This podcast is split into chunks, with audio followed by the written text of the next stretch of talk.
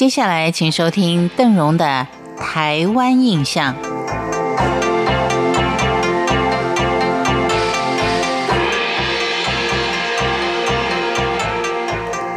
在今天的节目当中，要为您介绍的是拥有另一种悲壮历史豪情的军事重镇——马祖。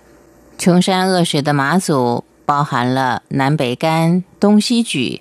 高登、大小丘、亮岛、东西引以及它附属的十九个小岛，也是海峡两岸间我军相当重要的一个前哨站。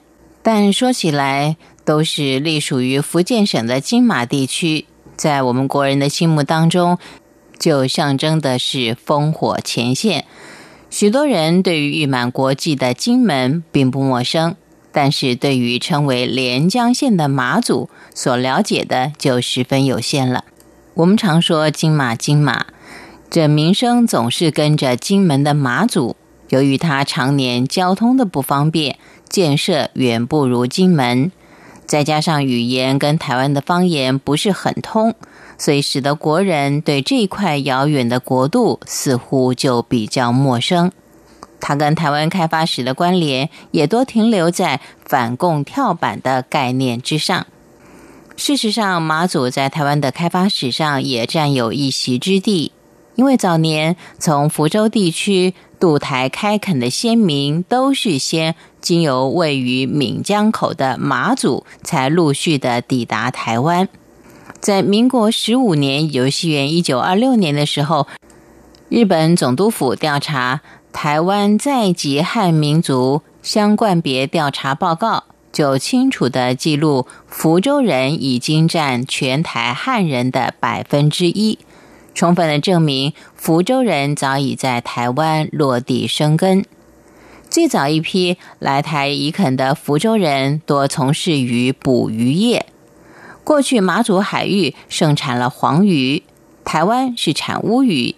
因此，最初福建人进入台湾，必定是因为讨海的关系。至于后来迁到台湾的福州人，则是靠剪刀、菜刀跟剃刀的技能立足生活的。在许多人的刻板印象当中，马祖不过是一个罪尔小岛。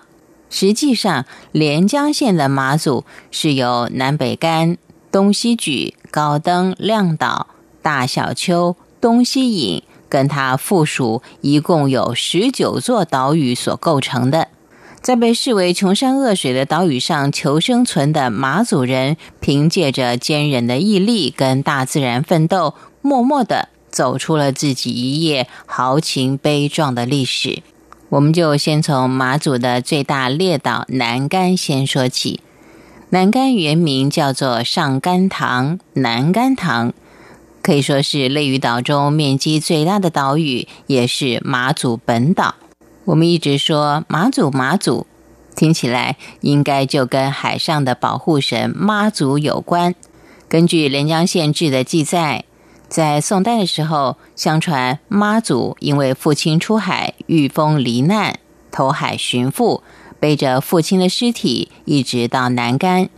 乡人受到他孝行的感动，就厚葬立庙祭祀。民间为了避讳，就把妈祖改称为马祖，作为列岛的总名，以表示纪念妈祖的意思。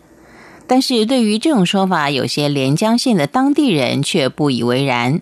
他们认为妈祖是唐末五代的人，怎么会到宋朝才出现呢？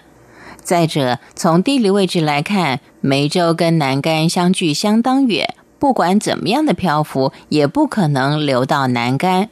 更何况，依据历史年代的考据，南竿妈祖庙完工的年代，比大陆连江县在清康熙年间所建的妈祖庙晚了有百多年。最快也是在清同治九年（一八七零年）才落成，又怎么可能从宋朝就有马祖的地名呢？这个答案就留待在下次再慢慢的跟您聊。我是邓荣，台湾印象，我们下回见。